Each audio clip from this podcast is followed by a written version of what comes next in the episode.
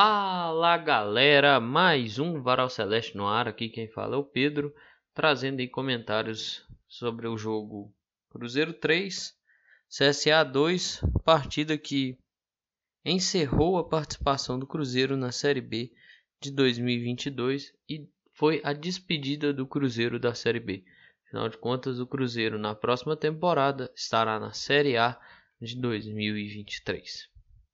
Cruzeiro foi a campo com os seguintes atletas: Rafael Cabral, Zé Ivaldo, Lucas Oliveira e Eduardo Brock, Giovanni Jesus, Felipe Machado, Matheus Bidu e Marquinhos Cipriano, Pedro Castro, Edu e Bruno Rodrigues. Entraram no decorrer do jogo Rômulo, Leonardo Paes, William Oliveira, Jajá e Luvanor. Saíram Felipe Machado, Giovanni Jesus, Pedro Castro, Marquinhos Cipriano e Bruno Rodrigues. Cruzeiro ganhou com os gols de Giovanni Jesus, Rômulo e Luvanor. Bom, é, é assim, vitória para exorcizar o, o último fantasma talvez que nós tínhamos, né? Mas uma vitória que teve emoção, né? Talvez uma emoção que não precisava ter, né? É, eu acho que assim o Cruzeiro nesse jogo é aquela história também que eu falei, falei, falei isso muito puto, mas é uma verdade. Após o jogo contra o Vila, pô, se os caras não estavam afim de correr, você imagina eu se eu tava afim de ficar estressando com isso aí. Não ia rolar, né, velho? Então, evitei o máximo estressar. Hoje eu queria vitória porque eu queria encerrar o campeonato ganhando, velho. Eu não queria encerrar o campeonato perdendo. Ah, pô, CSA. Beleza, eu entendo aquela questão com CSA e tal, mas assim. Mais pra frente eu vou até comentar isso. Mas eu queria a vitória. Foda-se, eu queria, velho. Do jogo do Ituano pra cá, eu queria ter ganhado tudo. Se dependesse de mim, tinha ganhado tudo. Porque eu tava, pô, maluco, velho. Eu, não, eu, eu, queria demais ganhar, velho. Tinha que ganhar, tinha que ganhar. Não podia acontecer o que aconteceu. É normal, é natural baixar o ritmo. Eu entendo a baixada de ritmo. Mas, velho, não, não, não podia acontecer. Não podia. De forma alguma. E assim, ainda teve erros, né?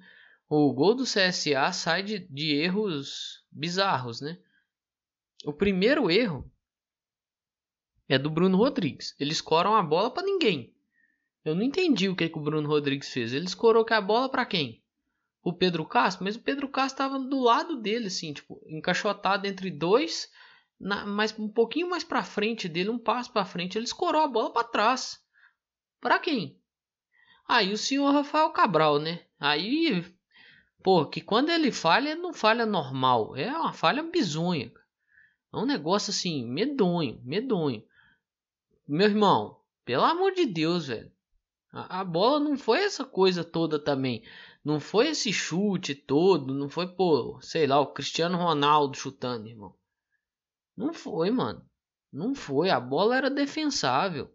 Gol é bonito e tal. Se torna um gol bonito. Mas é uma bola muito defensável, cara.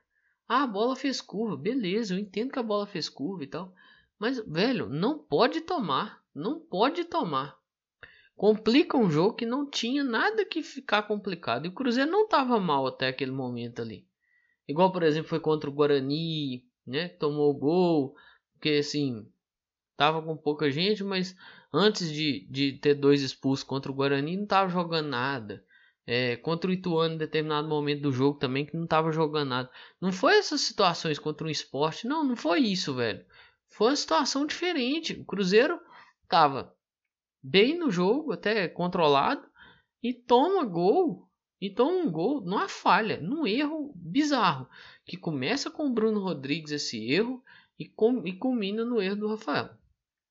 O Cruzeiro volta a tentar ter controle do jogo, controle das ações, né? Porque vinha tendo isso com, a, com o gol tomado, dá uma perdida nesse, nesse foco ele volta a ter paciência, a ter calma, a ter controle das coisas, a entender o que, que era ali o, o jogo, né? E vai começando a ganhar campo e ganhar corpo, né? O Brock tenta uma finalização de longe, uma bola variando, igual foi o chute, né? Do, do gol do CSA, só que com menos gente na frente do goleiro, mas uma bola variante, né? E o Cruzeiro vai tomando esse domínio do jogo de novo, até sair o gol. O gol sai da movimentação boa do Giovanni Jesus dentro da área, uma cabeçada que foi muito feliz. Mas eu, eu vou dar mais crédito para a movimentação dele, sabe? Ele faz uma movimentação que ele consegue desvencilhar da marcação. Ele e a marcação, quando você olha o gol, ou não sei se Acho que se entrar no GE, no site do GE e ver os melhores momentos por lá é melhor do que ver pelo canal do GE no YouTube, que lá é, é curto, né? Se eu não me engano, os melhores momentos lá no, no site está com 7 minutos. No canal do YouTube tem acho que 3,35. Metade disso aí. Né? Pouco, pouco mais da metade no canal do YouTube. Então, tipo assim. É, como é que eu posso dizer? Eu estava até nessa linha de raciocínio. Você vê que ele desvencilha muito bem.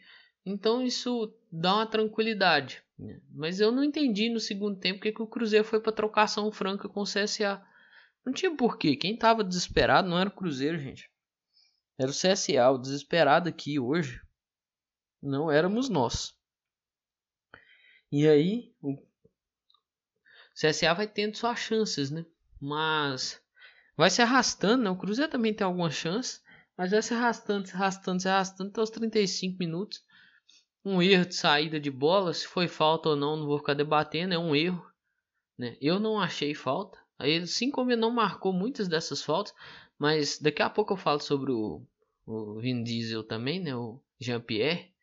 É, assim como ele não marcou muitas dessas faltas, então não vou ficar aqui debatendo se foi ou não foi falta e tal não tem por que eu fazer isso, sabe? É, eu vou debater, por exemplo, o Luvanor, que no lance não, não foi dar o bote, tentar matar a jogada. Eu vou debater a saída da linha defensiva do Cruzeiro aqui, foi qualquer coisa de menos útil, né? Deixou dois caras contra o goleiro, velho. Aí eu não vou culpar o goleiro, né? que até fez defesas boas depois durante o jogo, né? tentando se redimir do erro. Apesar que eu acho que se perde tem muita culpa do goleiro nisso aí. Mas eu não vou ficar debatendo aqui o goleiro. Dois caras saíram com ele lá, velho. Aí é aquela história. É... Quando se jogava futsalzinho, joga pelada aí hoje em dia. Pô, saiu dois contra o goleiro, velho. O goleiro vai sair, não você rola no cara, sai pro abraço. E é aquela também, né? Quando é pra ser, tem que ser mesmo. Romulo entra. Luvanor entra, eu já tava puto. O Romulo entrou até próximo. Eu, eu fiquei mais puto, né? Eu gosto muito do Romulo, não como tem nada contra ele, assim, não tem nada contra o Romulo pessoa, né? Mas o Romulo atleta me enerva. Aí eu fiquei mais puto, né? Eu falei, pô, não vai ganhar o jogo. Aí o Brock bate uma falta lá e era um negócio que ia ser bem despretensioso, assim, sabe? Ia ser um chute que não ia virar nada, velho. Não ia virar nada. Bate no pé do Edu e sobra no pé do Romulo, cara a cara. E assim, basicamente um pênalti. E o Romulo bate com muita consciência. O Carné até desvia, mas aí não tem jeito. A bola acaba entrando. E aí bota o CSA no desespero de novo, né? Porque tava muito tranquilo. Eu, eu tava achando isso com 1x1 muito tranquilo, inclusive. Mas com 2x2 eles estavam. Né? Aí bateu forte o desespero. E não teve jeito, né? O CSA teve que sair. E pouco tempo depois, dois gols assim, muito rápidos. Um chutão pra frente. Uma bola desviada que se você for analisar, talvez não daria em nada se fosse um lance muito normal. Se olhar o lance e desenhar assim, depois do desvio acho, do Léo Paz, é um lance que é aquele lance típico de fim de jogo, que o cara leva pro fundo. Mas tem um ponto, depois vocês observam. O camisa 33 do CSA, ele puxa o Luvanor. No que ele puxa o Luvanor, ele coloca o Luvanor para dentro do campo. ele não coloca o Luvanor para fora. No puxão dele, ele clareia muitas coisas pro Luvanor, porque o zagueiro que tava para cobertura ficou para trás, sabe? Então ele basicamente ele ajuda o Luvanor. Claro que o camisa 16 não ter dado bote também é, é de grande ajuda, né? Porque o que o que estava muito claro para o Luvanor fazer o gol, bater e fazer o gol, é, se torna ainda mais claro, né? Eu entendo toda a provocação, agora saindo um pouquinho do jogo, né? Só para citar aqui o, o, nome dos rapazes, o Lucão que puxou o, o Luvanor, né? botou ele para dentro do campo, e o camisa 16 é o Ferreira. É, eu entendo muito a questão da provocação, né? CSA fez piadinha aí, dois anos, ganhou do Cruzeiro. Cruzeiro ganhou do CSA desde 2013. Eu entendo a provocação de que o Cruzeiro rebaixou. É a mesma provocação que o palmeirense usa. O palmeirense adora usar essa, essa provocação também. Eu vi o dia que o Cruzeiro subiu, alguns palmeirenses parabenizando o Cruzeiro pela volta, né? E colocando aquela foto do Dudu comemorando o gol eles se intitulam os caras que rebaixaram o Cruzeiro. É, eu, assim, acompanhei alguns times, além do Cruzeiro, nessa Série B. Os do Nordeste, principalmente, até pelo um canal que eu assisto no, no YouTube chamado 45 Minutos. Eu acompanhei alguns times. Do CSA até que eles não fazem essa cobertura em vídeo, não. Eles escrevem a matéria e tal que eles têm um portal né, de notícias, mas eles fazem live comentando os jogos, mas do CSA não tem uma pessoa que faça não esses comentários. Mas eu acompanhei por estar acompanhando esse canal, né? Acompanhei o Náutico, tanto que eu, quando foi enfrentar o Náutico eu sabia algumas coisas por acompanhar um outro canal de torcedores do Náutico, que é da até aquele comediante que fez faz muito sucesso aqui, o Paulo Araújo. Né, tem alguns vídeos com o Bruno Berg.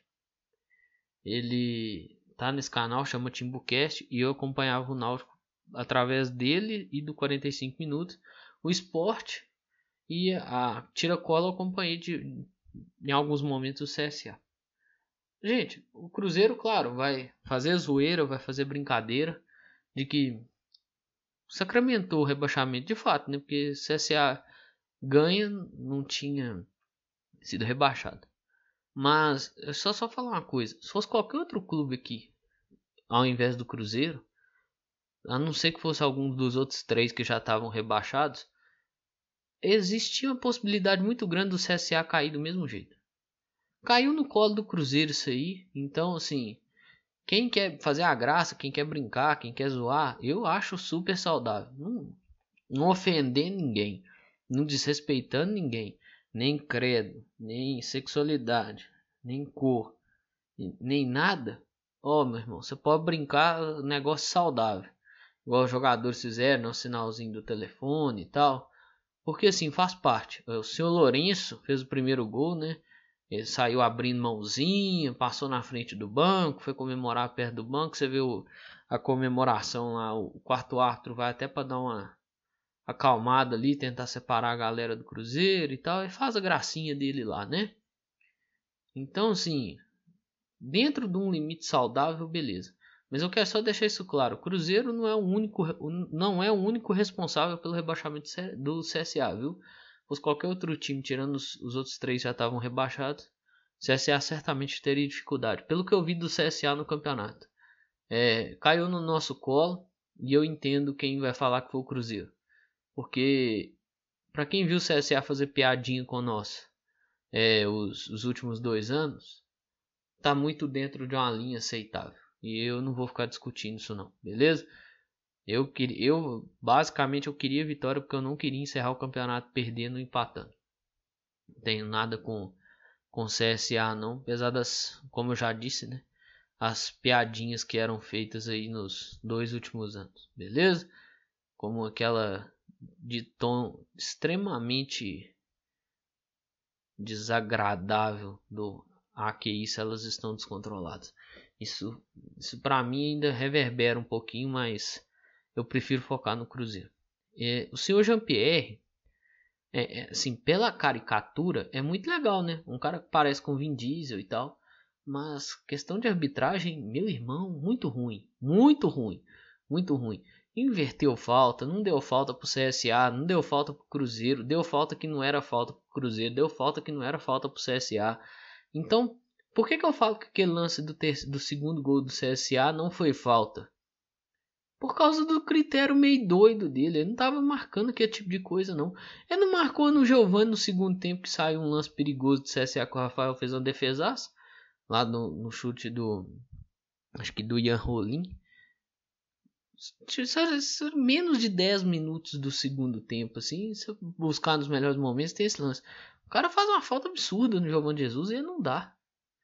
Então, assim, é, pela tentativa de entender o que, que ele adotou de critério, aquilo no Lilo Oliveira não foi falta, infelizmente. Né? Mas, paciência. A Série B acabou. É, graças a Deus, eu não estava aguentando mais. Juro por Deus, eu não suportava mais. Nossa, essa foi a rodada 680 da Série B. Não é possível. O jogo também não acabava. Teve uma hora que eu olhei pro cronômetro, era, era 18 do segundo tempo. Eu falei, não, bicho, já passou muito tempo já, mano. Nossa senhora, o jogo não andava, sabe? Agora é pensar o ano que vem, né? De fato, eu acho que o pessoal já tá pensando no ano que vem lá já tem muito tempo. Eu também já tava desde aquele jogo contra o Vila. Então, dessa turma aí, aos atletas, eu agradeço de coração, né?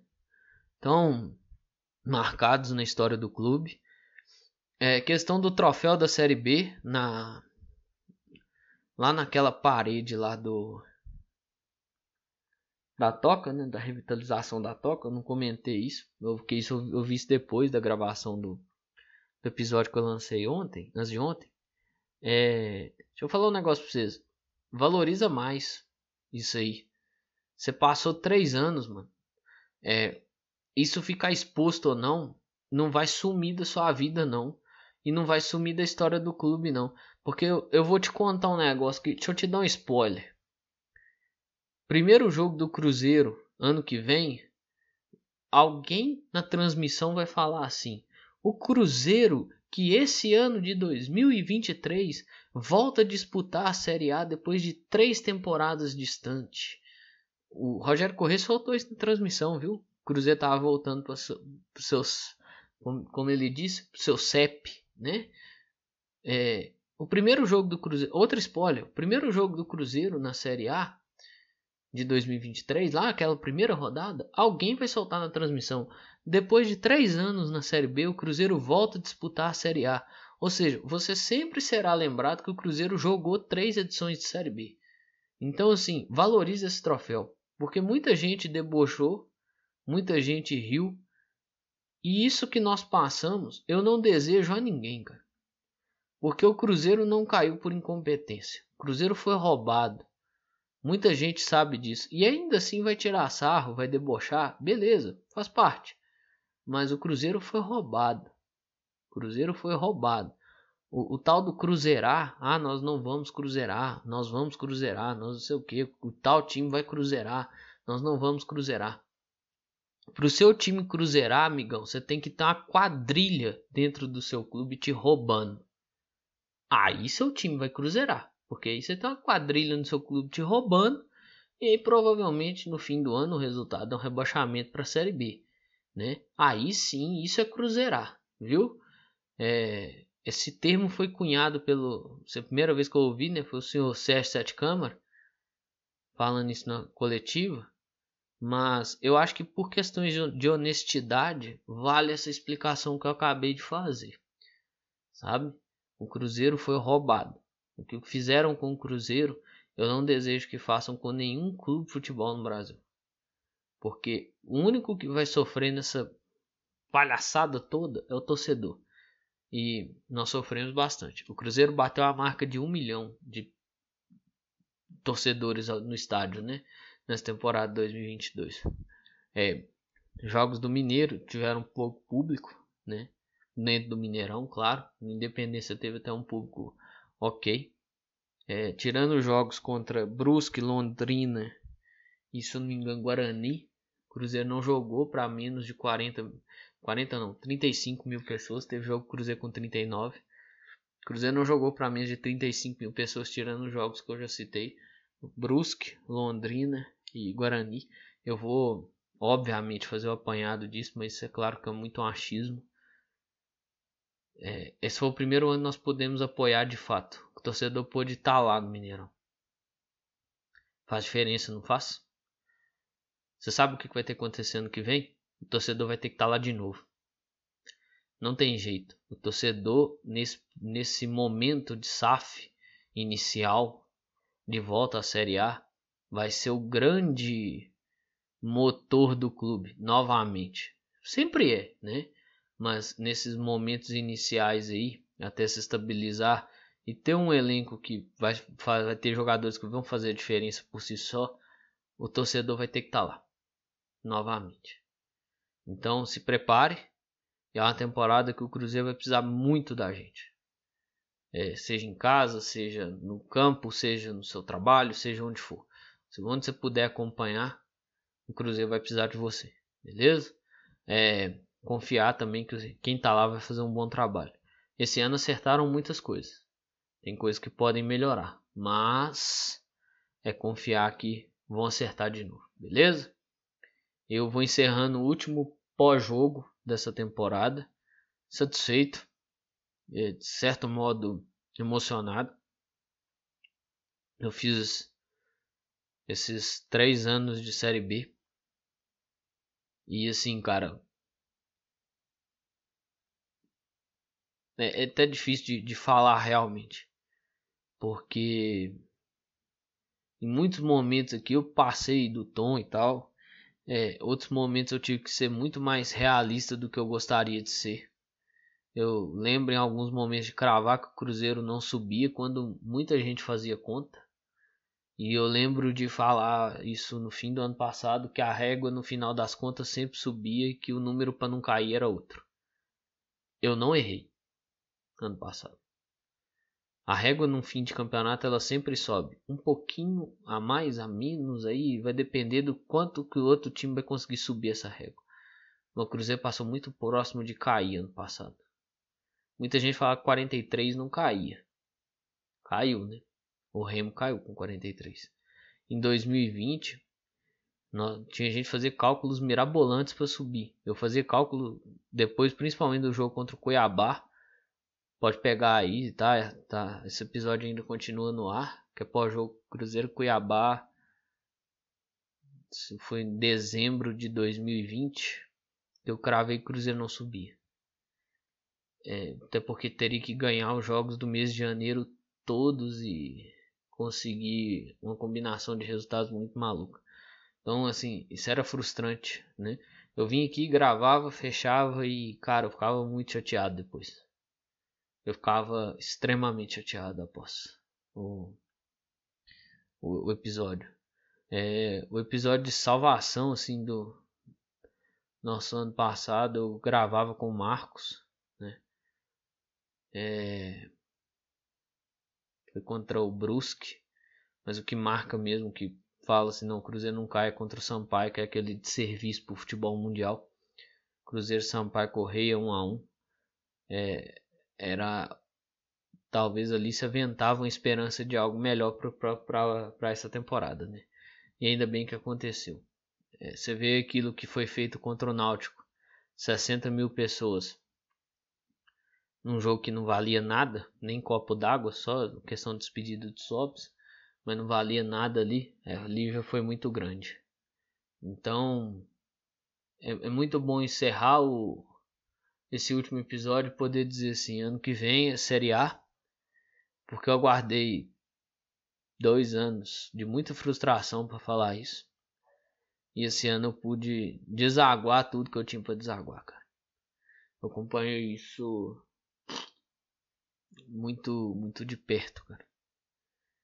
Não tão de perto quanto eu poderia, talvez não, não dedicado tanto quanto deveria, mas ainda assim de perto. Então é bom saber que ano que vem o Cruzeiro volta para a Série A, mas é bom ter noção de que as coisas vão ter que ser devagar e com muita calma, beleza? No mais, tudo que eu tinha para falar eu falei. Um grande abraço a todos e todas. Eu espero que vocês fiquem bem. Se cuidem. Cuidem de vocês e cuidem de seus próximos. O último recado é: vai ter um último episódio ainda. Essa semana, mais por fim dessa semana, mais tardar no início da outra, que é meio que uma retrospectiva de tudo que aconteceu, né? Assim, dentro da minha visão, claro, né? E uma visão de cabeça mais mais fria, beleza? É...